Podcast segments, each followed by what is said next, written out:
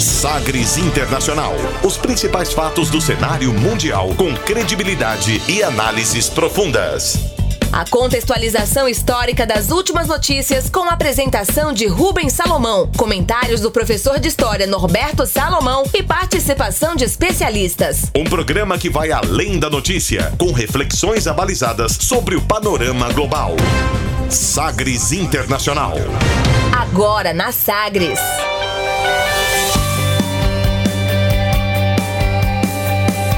Olá, seja muito bem-vindo à edição número 79 do Sagres Internacional. Estamos chegando comigo aqui Rubens Salomão, também com o professor de História e Geopolítica Norberto Salomão, nesta edição especial número 79. O Sagres Internacional traz dois destaques, dois temas relacionados a eventos marcantes importantíssimos na construção da nossa história e das relações entre os países neste novo século que já está se encaminhando aí, né, para sua terceira década. Nós vamos voltar lá para a Segunda Guerra Mundial, pro ocaso dela, pro fim dela, o dia D, a importância desse dia é, para a história da humanidade e de lá para cá, num segundo tema, vamos falar também sobre a construção, a formação, depois a construção da Organização das Nações Unidas, a ONU. O Sagres Internacional é especial, com alguns temas que sim, já foram ao ar aqui no nosso programa, mas a gente faz questão de rememorar, selecionamos, pensamos esses momentos para explicar e continuar falando sobre o nosso cenário internacional na programação do AM 730 da Rádio Sagres e também em todas as plataformas digitais. Você que está com a gente aqui como podcast, sempre à vontade para conferir todas as nossas 78 edições anteriores. Garanto que sempre em uma delas, em qualquer uma delas, você vai ter novidades, vai ter análises interessantes aí sobre o nosso cenário mundial. Obrigado pela sua companhia. Vamos juntos aqui neste Sagres Internacional importante com dois temas sobre a Segunda Guerra Mundial e os eventos que se seguiram a dali em diante, também na formação da Organização das Nações Unidas. Sagres Internacional número 79, só começando. Sagres Internacional.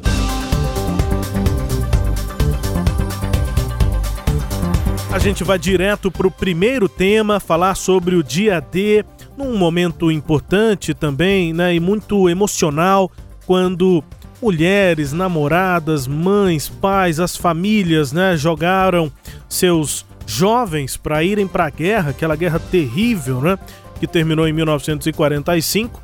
E ao longo da guerra e também nos anos que se seguiram, a música uh, We'll Meet Again, nós nos encontraremos de novo na voz linda, linda da Vera Lynn, uh, acabou sendo um hino para essas pessoas que se despediam dos seus entes queridos, dos soldados e não sabiam se eles voltariam.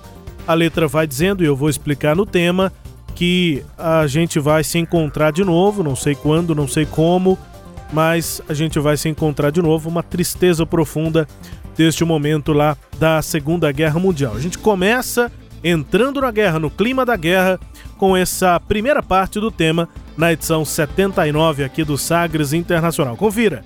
Comigo aqui Rubens Salomão e também com o professor Norberto Salomão. Sempre é bom e importante ressaltar que você manda o seu feedback para todos os temas, tudo que a gente já falou em tantas edições do Sagres Internacional.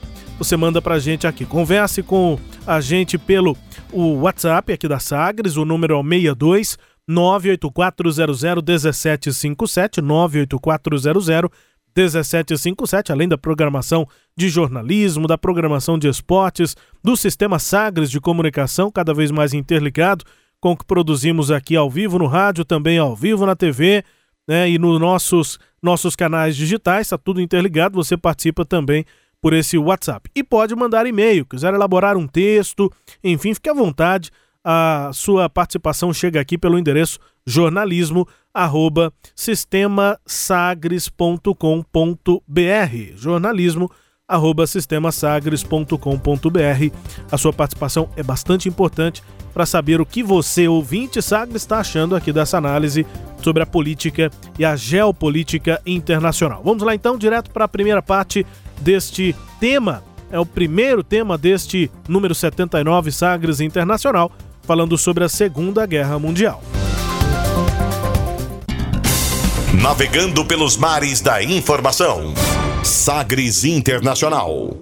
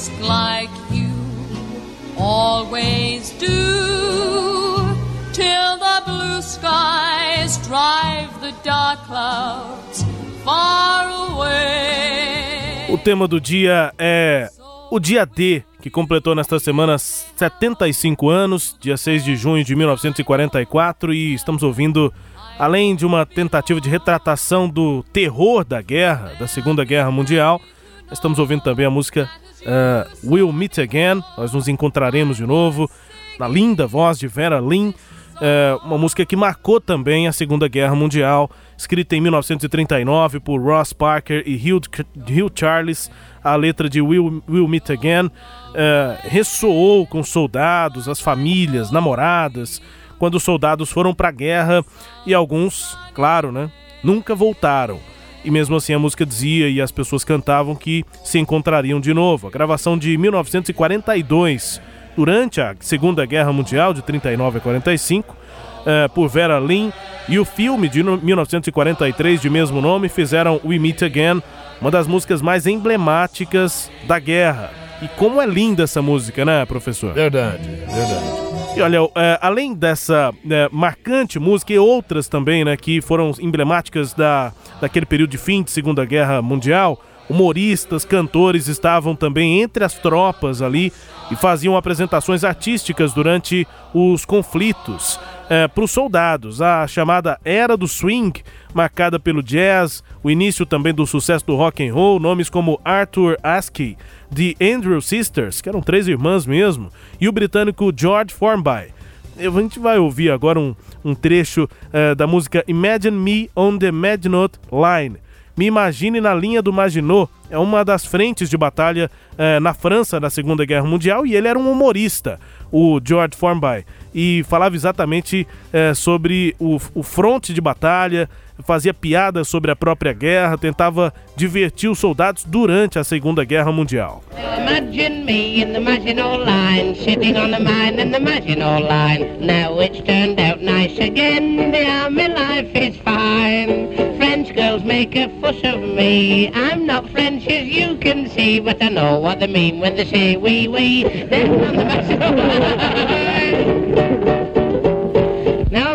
Eu acho até emocionante, assim, essa ouvir isso e tem os vídeos também originais da época do fim da guerra, claro, não dava para fazer lá muito vídeo durante a guerra, mas já é, mais pro fim da guerra, a guerra ainda acontecendo, mas já pro seu é, final, pro seu ocaso, né?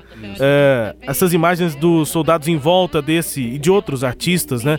Mas nesse caso aqui do George Formby, é, ele com seu ukulele ali cantando, fazendo piada, contando é, histórias da própria guerra e fazendo piada. Imagina eu aqui com meu chapéu fininho, é, lá no, no Maginot, na linha do Maginot, onde vocês é, soldados vão e tal. Ele faz piada com tudo e a gente é, é bem legal ver os soldados no meio daquela terrível guerra rindo, né?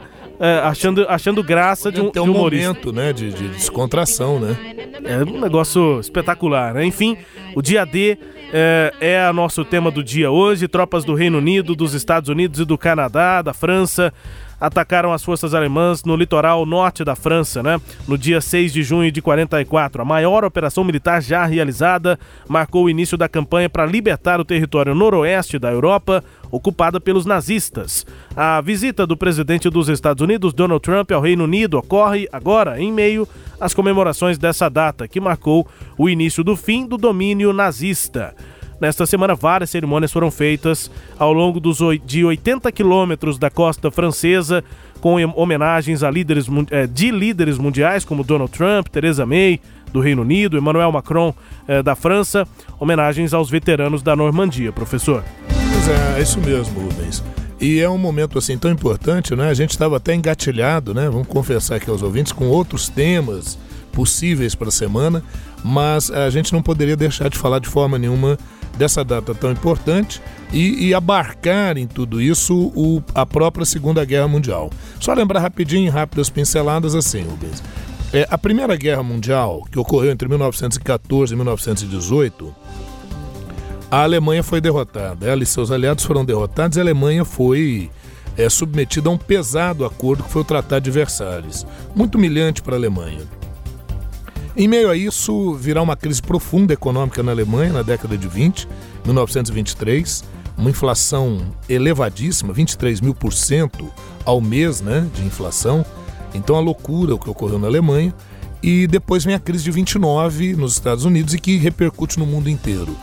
Isso tudo fazia com que, é, de certa forma, se demonstrasse que o capitalismo estava em crise e dava gás para as ideias socialistas, para as ideias de esquerda, para que elas ganhassem ênfase. Inclusive, o próprio termo socialismo era disputado nessa época, tanto por membros da direita quanto por, por membros da esquerda. Apesar de ser um, um termo originariamente da esquerda, uh, houve o caso da Alemanha, em que se colocou né, o Partido Nacional Socialista dos Trabalhadores Alemães, mas de uma vertente aí de extrema direita. É, um partido, a princípio, é, é, é que não tinha grande ênfase, mas à medida em que a esquerda vai avançando para combater a esquerda, os setores conservadores da sociedade, grandes proprietários, igreja, né, começaram a apoiar as ideias de extrema-direita como forma de evitar o avanço das ideias de esquerda. Isso permitiu a ascensão de Benito Mussolini na Itália em 22, do Adolf Hitler em 33 na Alemanha, é, do Antônio Salazar em 34 em Portugal e do Francisco Franco em 36 na Espanha. Né? E aí, o que, que a gente observa? A Inglaterra e França queriam detonar com a União Soviética, que era o lado socialista. E viram que o Hitler, com o discurso que ele fazia contra o socialismo, que ele seria a figura adequada. Então, o Hitler foi desobedecendo aquelas imposições do Tratado de Versalhes, e a França e a Inglaterra, que eram as líderes da chamada Liga das Nações, que é antecessora da ONU, e que poderiam é, impedir o Hitler, nada fizeram. Aliás, fizeram vistas grossas, a pretexto de uma política de apaziguamento da Europa. A esperança é que Hitler e a União Soviética entrassem em guerra e aí eles se enfraqueceriam. E aí se mataria dois coelhos com uma paulada só. Só que o Hitler, muito esperto, faz o quê? Ele faz um acordo com Stalin, apesar de serem opositores, eles fazem um acordo conveniente, secreto, chamado Tratado de Ribbentrop-Molotov, Tratado de Não Agressão, isso em 39, e, e o Hitler sabia que quando ele fizesse um novo ataque, a Inglaterra e a França declarariam guerra a ele. Mas não atacariam, porque ficariam aguardando a reação soviética. E assim foi feito. Por isso que o iníciozinho da guerra, Segunda Guerra Mundial, em 39, é chamado de a Guerra de Mentira, porque a França e a Inglaterra declararam guerra ao Hitler quando este avançou sobre a Polônia, mas não atacaram porque eles ficaram esperando uma reação da União Soviética. Reação que não veio. Estava revelado o pacto secreto, mas aí já era tarde demais. Para você ter uma ideia, já em 1940, o Hitler conseguia invadir e dominar toda a França. Permitiu, porque parte do exército francês era simpatizante das ideias nazistas, permitiu que uh, se fundasse no sul da França a República de Vichy, um governo francês pró-nazista sob a liderança do general Philippe Pétain. E já o general Charles de Gaulle, que divergia disso, vai ser um dos organizadores da resistência francesa. Mas a verdade é que a França, um ponto estratégico na guerra, ficou sob domínio nazista de 1940 a 1944. Houve uma tentativa de invasão em 42, a, a região de Dieppe, na França, mas sem êxito, foi um fracasso, foi um desastre. Em 1943, já tem um plano uh, numa reunião chamada Conferência de, de Trident, em Washington, para poder tramar o dia D. E aí, em 44, deveria ocorrer. Na verdade, o dia D deveria ser no dia 5 mas o mau tempo fez com que a coisa fosse transferida para o dia 6 e quase que não, não ocorre o dia 6, né? E, e, e é, precisava mesmo ali de uma, de uma união de esforços, de, de uma operação do tamanho que foi o dia D, foi de fato fundamental para que o, o, o, o, domínio nazista caísse, ou se não houvesse uma organização daquele tamanho, demoraria mais, mas a guerra acabaria do mesmo jeito? Essa última posição sua. A guerra demoraria mais, mas acabaria do mesmo jeito a derrota nazista era iminente, ela iria acontecer. Só que você sabe que em uma guerra, quando você abrevia o final da guerra, você é, evita gastos, você evita a morte de vários jovens, né? Então, e, e, outra coisa, há uma demonstração de força, também um, todo um caráter político nesse sentido. Mas veja você, desde 42 houve uma primeira tentativa de ocupar a França por parte dos Estados Unidos e demais aliados, sem êxito. Em 43 já o projeto para uma invasão maciça à França e aí uma operação que vai envolver, Rubens, só para você ter uma ideia aqui, essa operação ela envolve um, um, um número considerável, mais aproximadamente 6 mil é, é, é, navios, né? mais aviões, mais centenas de soldados, né?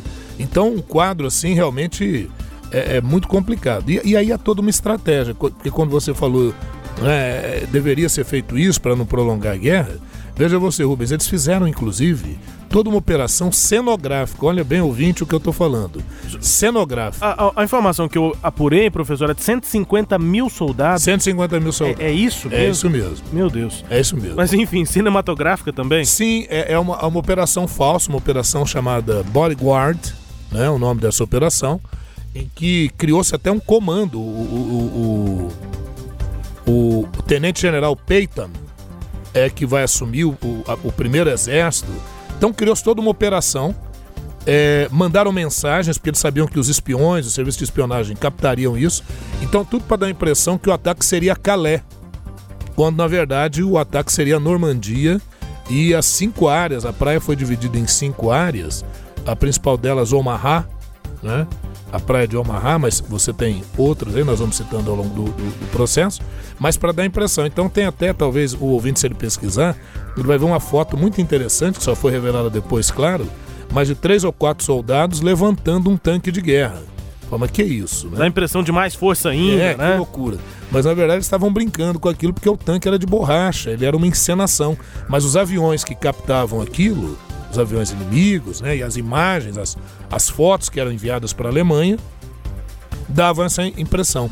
Tanto é que quando houve a, a operação mesmo, a operação chama Overlord, que numa tradução para o português seria suzerano, o senhor, né?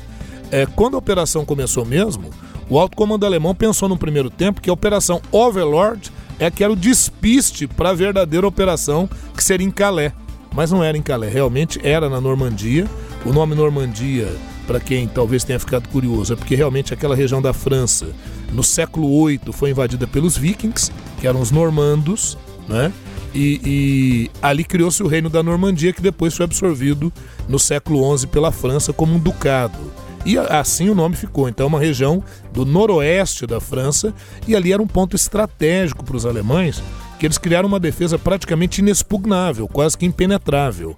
Então foi dramática a, a, a invasão a essa área.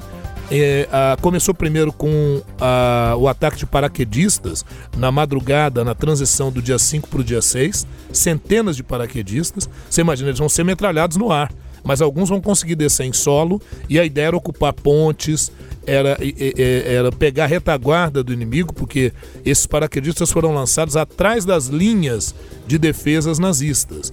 E aí, uma vez feito isso, isso por volta, viu, Rubens? Entre meia-noite e duas da manhã, esses paraquedistas foram descendo. Aí, por volta das seis da manhã, aí começa uma coisa fantástica, que é o ataque anfíbio. Aí você tem é, é, inclusive portos flutuantes para dar suporte que eles criaram, operação imensa, fantástica, é, é, blindados que vinham com correntes giratórias à frente para explodir minas que estavam na praia, porque aí você já vai liberando caminho para os soldados avançarem. E, e, tanques não só anfíbios, mas flutuantes, com uma saia invertida, inflável, que ela inflava para o tanque poder boiar e chegar até a praia. Quando chegava na praia, essa, essa saia boia invertida, uhum. ela era descida e assim eles conseguiram penetrar. Coisa impressionante, né? Uma Demais. história impressionante. Essa coisa de propaganda também, é, entendendo um pouco melhor, dá até para ver com outros olhos a história de Capitão América, né? Sim. O herói é um tá, tá, tá, em voga é, aí com Vingadores e tal. O primeiro filme do Capitão América mostra muito da, da Segunda Guerra, né? É, e só, viu, Rubens, e só a sequência aqui Sim. de invasão, né? As tropas estão envolvidos britânicos, norte-americanos e canadenses, efetivamente, mais os elementos da resistência francesa, que atuavam por meio de, de sabotagens, né? Então, as tropas britânicas chegaram às praias é, Gold e Sword, as forças canadenses chegaram à praia Juno e as tropas norte-americanas à praia de Utah. Né? Uh, nessas até o desembarque foi dramático, mas o mais dramático mesmo foi uh, na praia de Omaha, onde aí, aí morreram, morreu muita gente, né? Tem um relato de um soldado que ele disse que ele chegou, ele viu, eh, eh, quando ele estava avançando na praia, ele viu que o pessoal estava deitadinho, achou que estavam até mortos. Aí ele se deita também, ele vê que eles estão vivos, eles estão paralisados, Rubens, tendo visto o ataque, porque é, é, é, é cabeça, é mão, são membros voando, porque é, é, foi, foi um verdadeiro banho de sangue. O filme que melhor retrata isso, nós vamos falar daqui a pouquinho, uhum. mas é o Resgate do Soldado Ryan. Sim, sim, sim. Né, feito com, assim, com um realismo muito grande. O Steven Spielberg, para variar, né, que fantástico fazer esses filmes, ele não quis usar tinta, ele quis usar sangue sintético para dar mais realidade, mais realismo, né, às cenas. Que coisa, né? Bom, é, é, enfim, toda essa operação ganhou-se a guerra. O que, que aconteceu depois do dia D? Pois é. Uh, aí, obviamente, depois do dia D, você vai ter a continuidade do avanço dessas tropas para ocupar a França como um todo. Então virão outras operações, né, fazendo parte dessa grande operação que se chama Overlord. Uh, inclusive a operação anfíbia, ela tem um nome, tem o um nome de uma operação dentro da operação, que é a Operação Netuno. Né? Lembrar uhum. que Netuno Deus dos, Deus dos mares, mares, né? Rei tal, dos né? mares. É o pai do Pierce Jackson lá, né? Isso. então, é isso. E aí eles vão reforçando, vão avançando sobre a área, né? Avançando pelas ruas estreitas, fortemente protegidas na, na própria Normandia e outras operações que vão sendo feitas ao sul da França até que finalmente eles conseguem dominar tudo, né?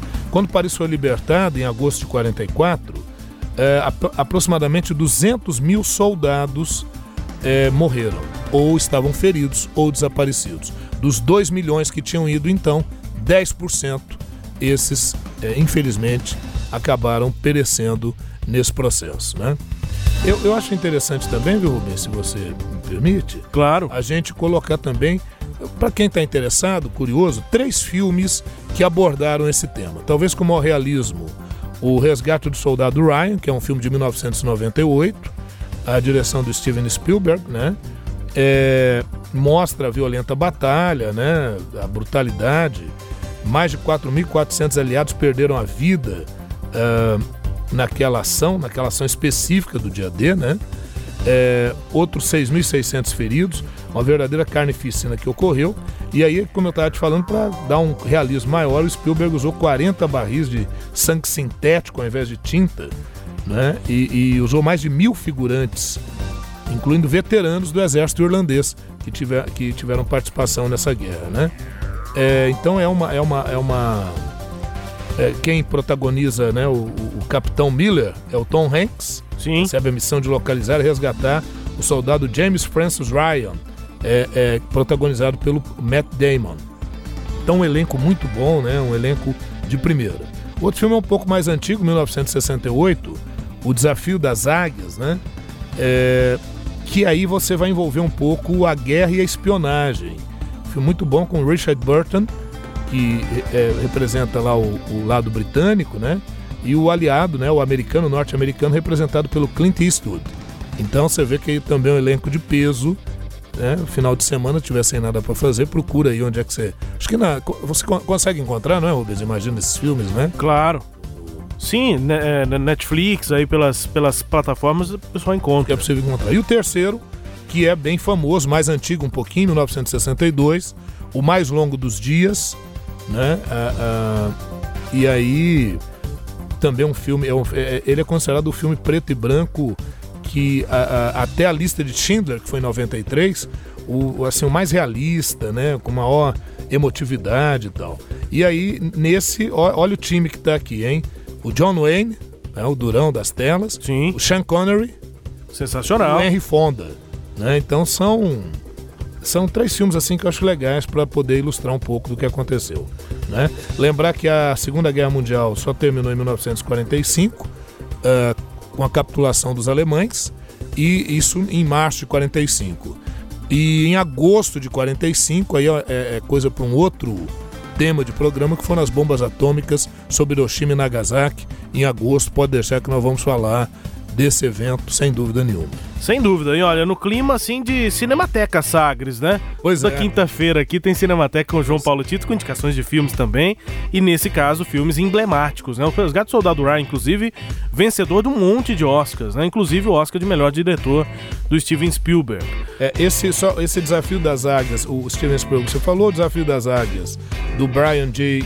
Hilton, Hilton, né? Uhum. E o, o mais Longo dos Dias, que é um filme de 62, com Ken Anakin, o Edward Martin e o Bernard Vick. Esses são os. É, é, é um filme, é, esse filme, O Mais Longo dos Dias, ele é um filme tão complexo que ele foi feito em, em três locações diferentes, como se fossem três filmes. Por isso que ele teve três diretores. Então você imagina a grandiosidade que eles pretenderam dar a esse filme na sequência a gente vai para a segunda parte desse tema aqui comigo, Rubens Salomão, com o professor Norberto Salomão, para a gente falar sobre a realidade, né? O que é que formou essa realidade atual da relação entre tantos e tantos países nos diferentes continentes. Começou logo depois aí da Segunda Guerra Mundial, dia D destacado neste tema. Na segunda parte, a gente fala sobre a formação da ONU, a Organização das Nações Unidas, é, que teve inclusive um documento importante que saiu de lá é, com já algumas definições, alguns avanços para os direitos, por exemplo, das mulheres. E uma brasileira teve uma participação fundamental, um dos destaques né, dos, é, dos temas aí que vão ser abordados nessa segunda parte aqui do Sagres Internacional. Sem intervalo direto, segundo tema da edição 79 do Sagres Internacional. E daqui a pouco também tem a música mais tocada em junho de 2019 no Peru. Parece específico, mas a música é boa. Fique ligado com a gente aqui nesta edição do Sagres Internacional. Direto para o segundo tema, para falar sobre a formação da Organização das Nações Unidas e como os países têm se relacionado. Lá depois da Segunda Guerra Mundial, Guerra Fria e até este momento em que os governos estão cada vez mais focando em relações bilaterais e não em globalismo, né? em uma sensação de que os países to todos estão juntos a um, um, pensamento mais individualista, digamos assim, de cada um dos países. Enfim, essa evolução a gente vai trazer no próximo tema. Fique ligado. Navegando pelos mares da informação. Sagres Internacional.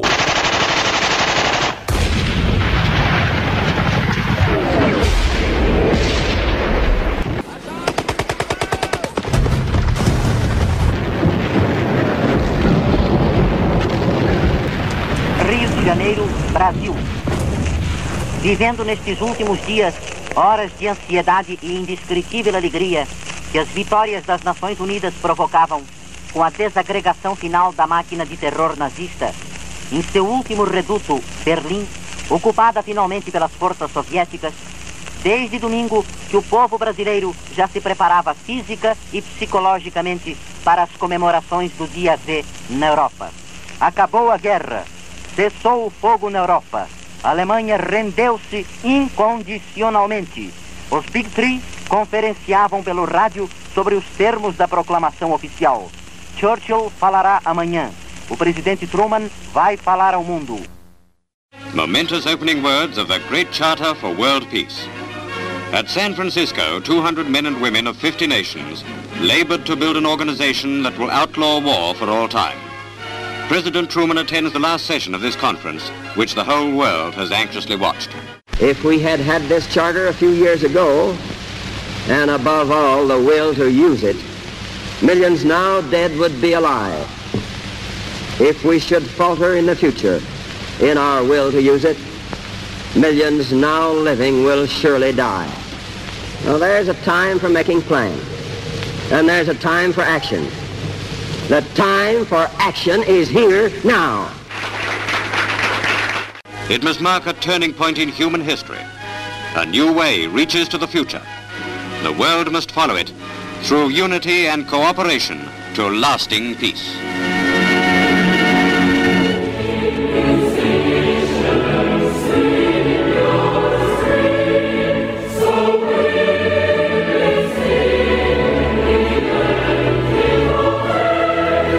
Do dia é o aniversário, a data que marca 75 anos das Nações Unidas, da Organização das Nações Unidas, o dia 26 de junho de 1945, há 75 anos, 50 países se comprometiam uh, com os 19 capítulos e 111 artigos da Carta das Nações Unidas, o documento que fundou a ONU. Somente quatro mulheres assinaram o texto mais importante da organização: a cientista e diplomata brasileira Berta Lutz, Minerva Bernardino, da República Dominicana, Virginia Gildersleeve, dos Estados Unidos e Wu Yifang, da China.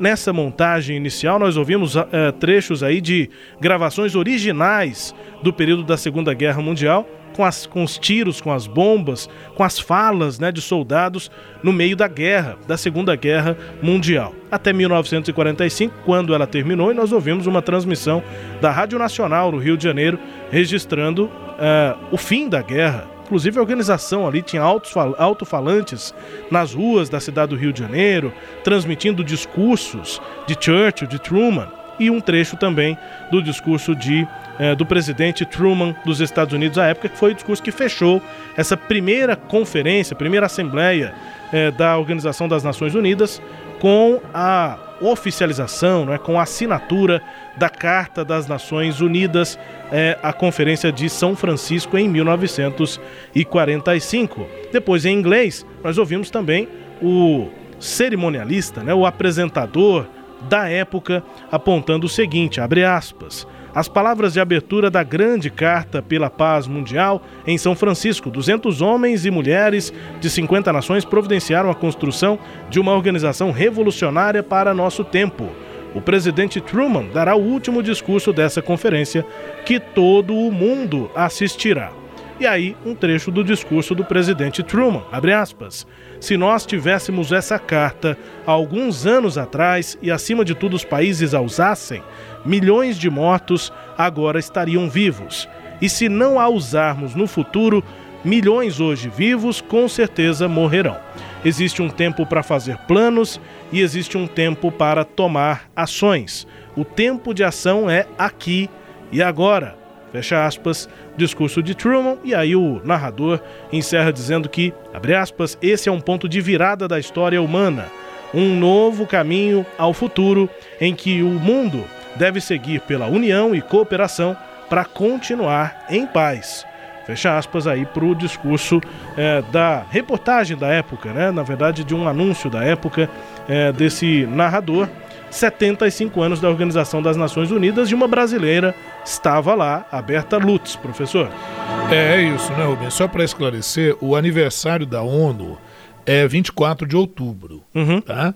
Mas aqui está a carta, na verdade, o que seria a Constituição da ONU na Conferência de São Francisco, que já tinha começado lá em abril e tal, em 26 de junho estava é, redigido o documento, como você bem disse aí, com seus 19 artigos, né? É, 19 capítulos 19 e 111, 111 artigos, artigos né, que vão é, é, nortear a composição da Organização das Nações Unidas. E é um negócio fantástico, quer dizer, só poderia. Parece inacreditável, né? Como é que é, foram 50 países a princípio que vão compor a ONU. O Brasil está entre eles, o Brasil é um dos países, dos, dos, está entre os primeiros 50 signatários da Carta das Nações Unidas, e, e isso era possível naquele panorama o mundo hoje vive um cenário bem diferente daquele.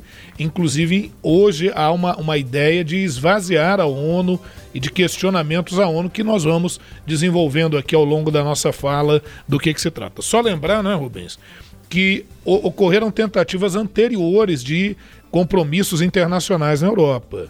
É, em 1648, século XVII, nós tivemos a Paz de Westphalen, ou Paz de Westfália, que é um dos mais importantes acordos ali nesse período. Depois nós tivemos a pós-era napoleônica, os congressos de Viena e de Santa Aliança, que apesar de serem de caráter bem conservador, reacionário, buscavam restaurar o absolutismo, mas já propunham que questões entre países fossem resolvidas antes pela tratativa diplomática. Né? Depois, acho que um outro grande marco foi em 1884 1885, a Conferência de Berlim, quando nações imperialistas europeias é, e, e, e também o Japão, também os Estados Unidos, vão definir uma partilha da África, da qual também a gente já falou em edições anteriores, para evitar justamente uma guerra. Não evitou a guerra, postergou, veio a Primeira Guerra Mundial e ali estava clara a necessidade de um organismo multinacional, multilateral e surgiu a Liga das Nações. Curiosamente, a Liga das Nações, que é antecessora da ONU, ela foi proposta pelo Woodrow Wilson, presidente dos Estados Unidos, mas os Estados Unidos dela não participou porque não concordou com as exigências excessivas, na opinião dos norte-americanos, do Tratado de Versalhes. E os problemas mal sanados da Primeira Guerra Mundial é, desaguaram na Segunda Guerra, aí com todo aquele processo do radicalismo nazi-fascista, enfim, e terminada a Segunda Guerra Mundial, que foi uma guerra realmente grande projeção e proporção, uh, era premente a necessidade de organismos internacionais multilaterais. E antes da ONU, é importante dizer que foram surgindo outras, né? Lembrar a Conferência de Bretton Woods, de 1944, pela qual surgiu o FMI, o Fundo Monetário Internacional, o Banco Mundial, né? É, enfim, organismos importantes é, que já surgiam antes da ONU. E aí, em 1945, o surgimento da ONU, justamente visando isso, né?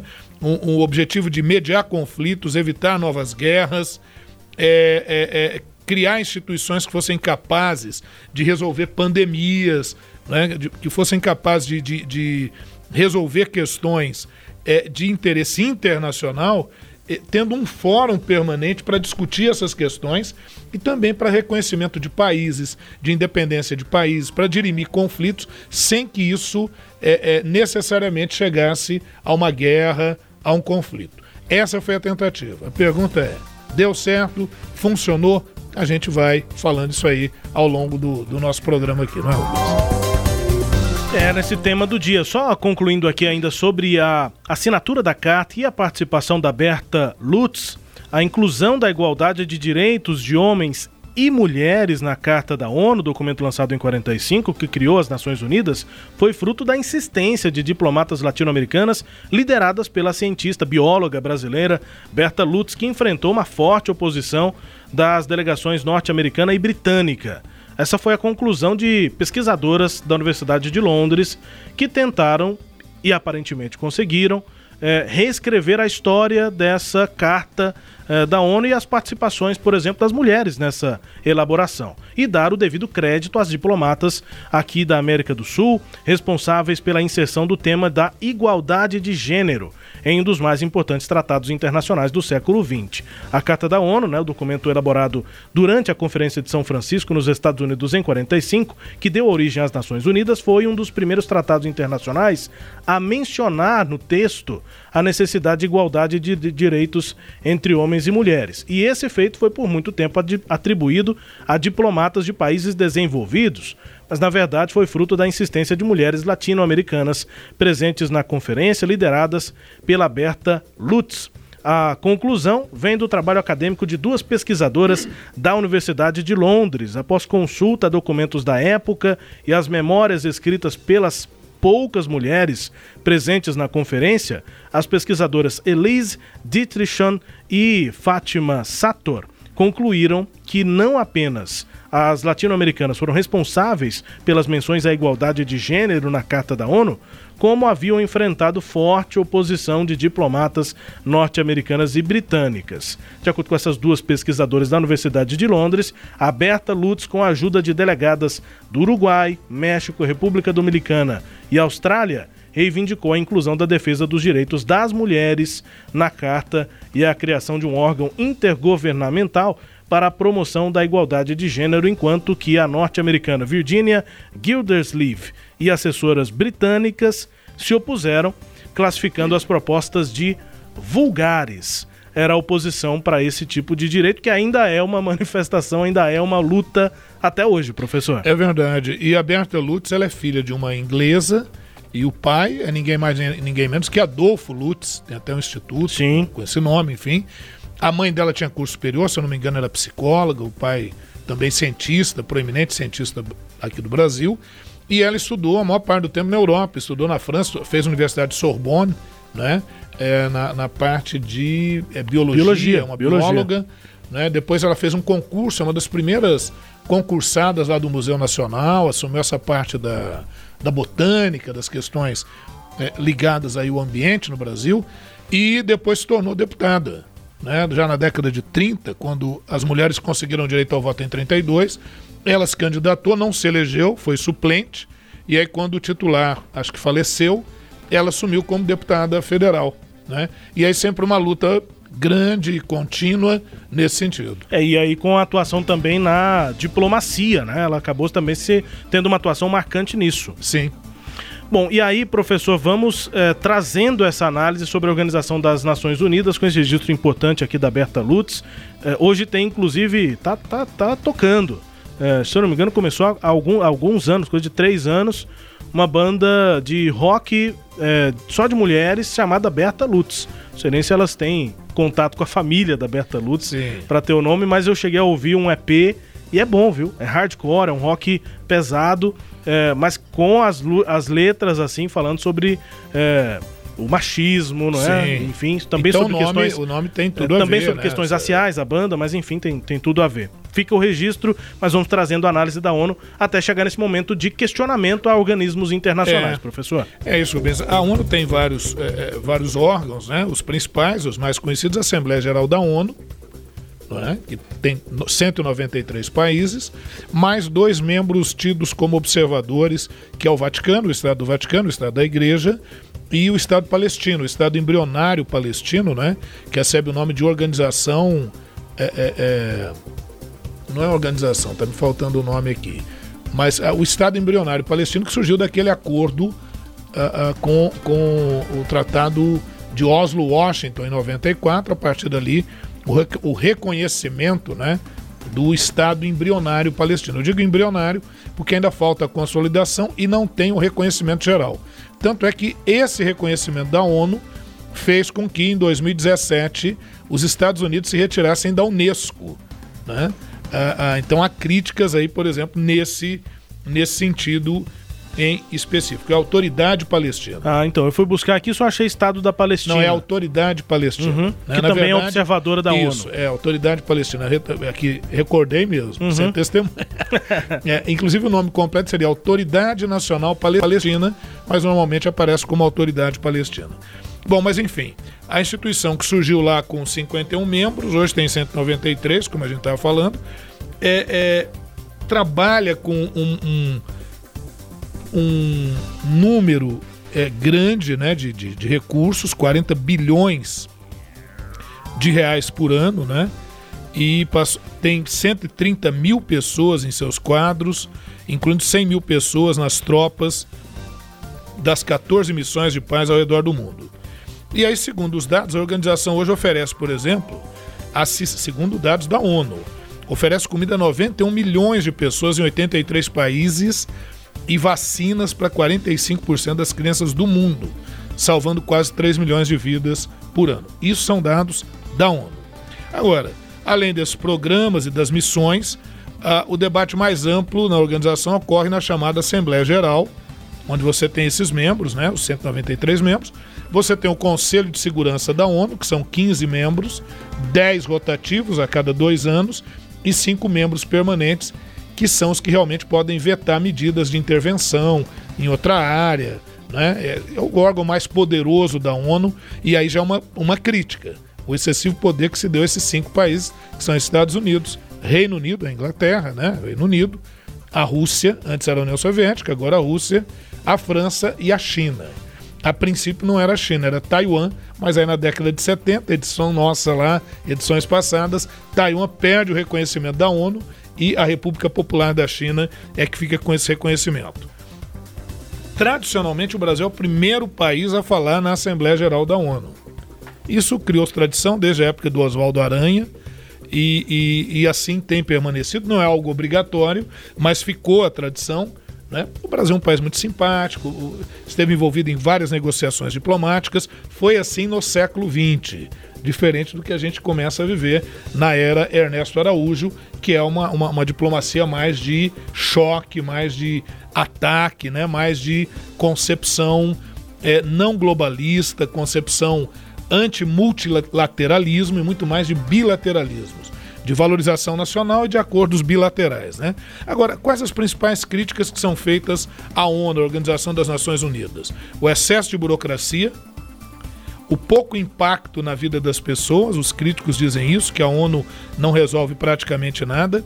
Não é bem verdade, né? Ela tem uma atuação internacional importante, agora não vai resolver todos os problemas. É, o inchaço administrativo, essa crítica é pertinente. De 2017 para cá, o Antônio Guterres é, propôs um projeto de reconstrução, de reformulação da ONU no que diz respeito à gestão, à eficácia das suas ações, né? É, concentração em torno dos cinco membros. A outra crítica é isso: muito poder para esses cinco membros do Conselho de Segurança da ONU. Então, o Brasil, por exemplo, a Alemanha, por exemplo, são países que pleiteiam um aumento do número de vagas dos membros permanentes da ONU. Agora, as contestações mais ruidosas aí estão voltadas para o Conselho de Direitos Humanos. Né? Há críticas a esse conselho e este órgão que é ligado ao secretariado está entre um dos principais cães de guarda dos direitos humanos no mundo e tem entre os seus integrantes países autoritários como a Arábia Saudita, Cuba, Venezuela, né? a própria China, que é membro uhum. permanente, que há, há críticas sobre o respeito um contrassenso em relação a isso. Isso, né? então, a, em 2006, o então secretário-geral, o Kofi Annan, promoveu uma reforma que substitui a Comissão de Direitos Humanos pela atual estrutura do Conselho de Direitos Humanos da ONU, com 47 membros. O Brasil está entre eles. Os Estados Unidos se retirou desse conselho, como se retirou da Unesco. Agora na gestão Trump, né? Na gestão Trump. Né? Já, já tinha feito uma crítica com relação à questão da Palestina ter sido aceita na época do governo George W. Bush. Aí, quando veio o governo Obama, ele se reintegrou e agora no governo Trump, novamente essa política mais de contestação, né? Os Estados Unidos abandonaram o, o Conselho de Direitos Humanos em apoio a Israel. Os Estados Unidos acusa, diz que a ONU é francamente contra Israel ou anti-Israel, porque a ONU quer solucionar aquela questão no Oriente Médio com o reconhecimento da reivindicação palestina. E isso gera, obviamente, um, uma contestação muito grande. Os Estados Unidos cumpriram a sua, a, a sua ameaça, abandonaram o Conselho dos Direitos Humanos das Nações Unidas. O argumento era isso, justificar a saída, como justificou a saída da Unesco, por exemplo. Né?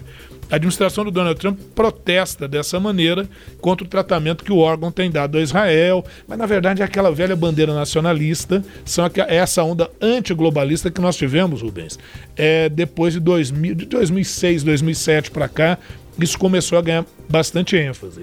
E o Brasil, que sempre foi um órgão proeminente lá na ONU, muito simpático e tal, hoje ele segue, ele se alinha com Donald Trump, segue exatamente o roteiro que, do, daquilo que o Donald Trump coloca. O próprio Brasil já ameaçou sair do Conselho é, é, é, de Direitos Humanos lá da ONU, sob essa mesma justificativa. É, são realidades bastante diferentes ao longo desses 75 anos de Organização das Nações Unidas. É, e por isso que eu falei que eu ia dar continuidade àquilo que eu falava do, do, das eleições dos Estados Unidos.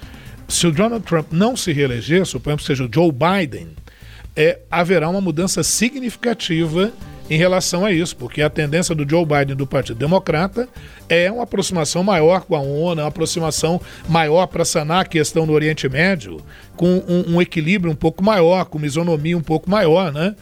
É, e aqui no Brasil, talvez a política brasileira tivesse, a política externa brasileira, caso haja uma mudança no cenário estadunidense, uma mudança também aqui na perspectiva mais assim nacionalista, é, ultranacionalista. Ou, ou, no mínimo um isolamento, né? É, eu, eu, não acredito. O Brasil não consegue, não, é, Rubens, fazer esse isolamento, né? Ele, o Brasil tem adotado esse discurso do Trump, a, acreditando que rompendo com a comunidade internacional, como é possível observar sobre as opiniões, as declarações em relação ao governo de Jair Bolsonaro por parte dos demais países, uhum. principalmente países europeus, é porque o Brasil, o governo Bolsonaro, aposta em uma parceria quase que, que uterina com a, a, os Estados Unidos. Agora, na verdade, não são os Estados Unidos, é o governo Trump, é a administração Trump.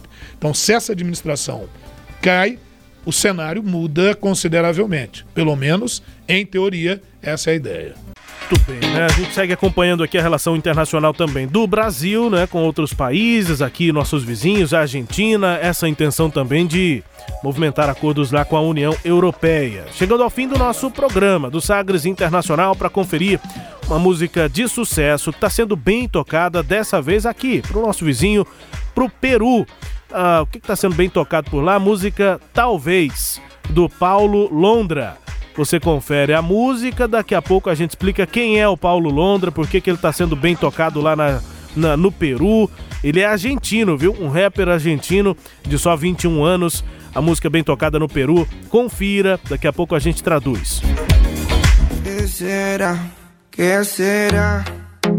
Eso que huele tan bien, tan bien, pero en realidad sabe mal. Ey, y que me tiene desvelándome. Y tal vez tú me tendrías que avisar cuando ya no me quieres ver, me quieres ver. Porque yo acá sigo esperándote, qué mal por mí. Que haga frío acá afuera y tú hoy no quieras salir. Quieras salir. Eh, ah, Pero tranqui, tranqui, tranqui que es el frío y la espera siempre fue costumbre para mí.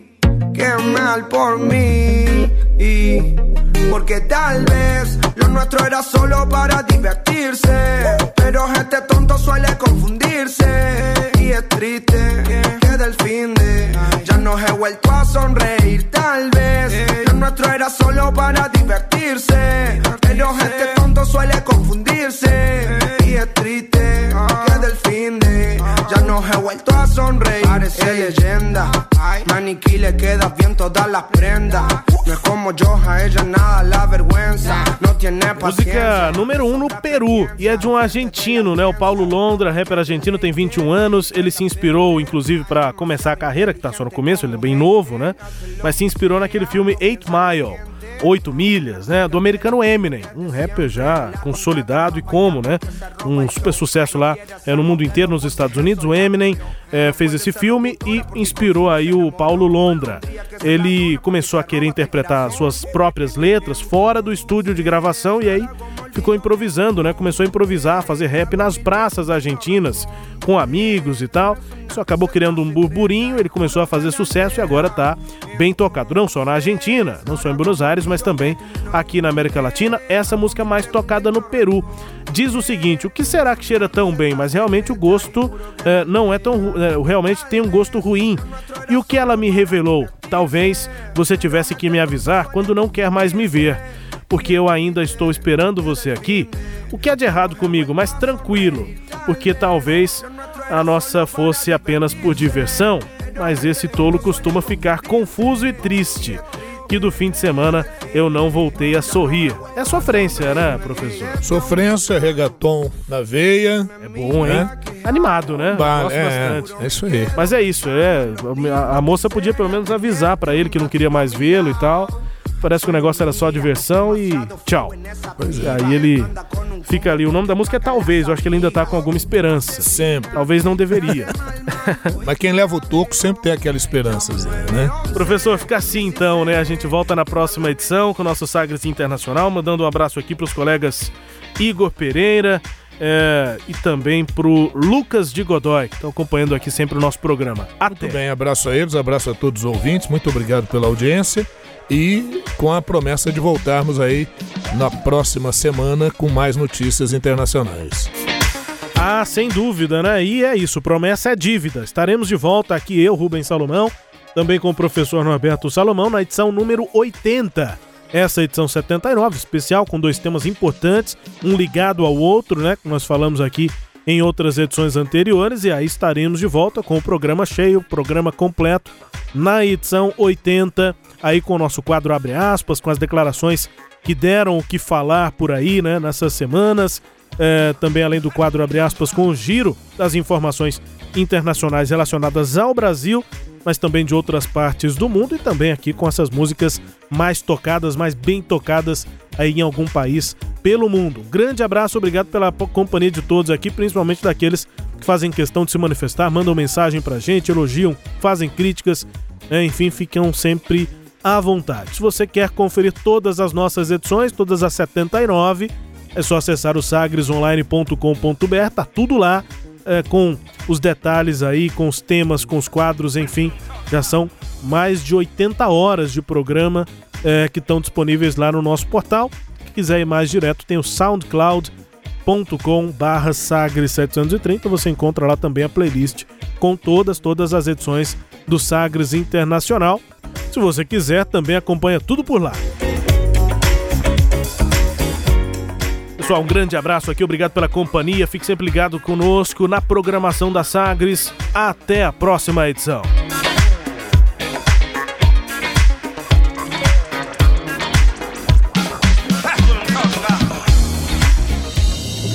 Você ouviu Sagres Internacional. Os principais fatos do cenário mundial com credibilidade e análises profundas.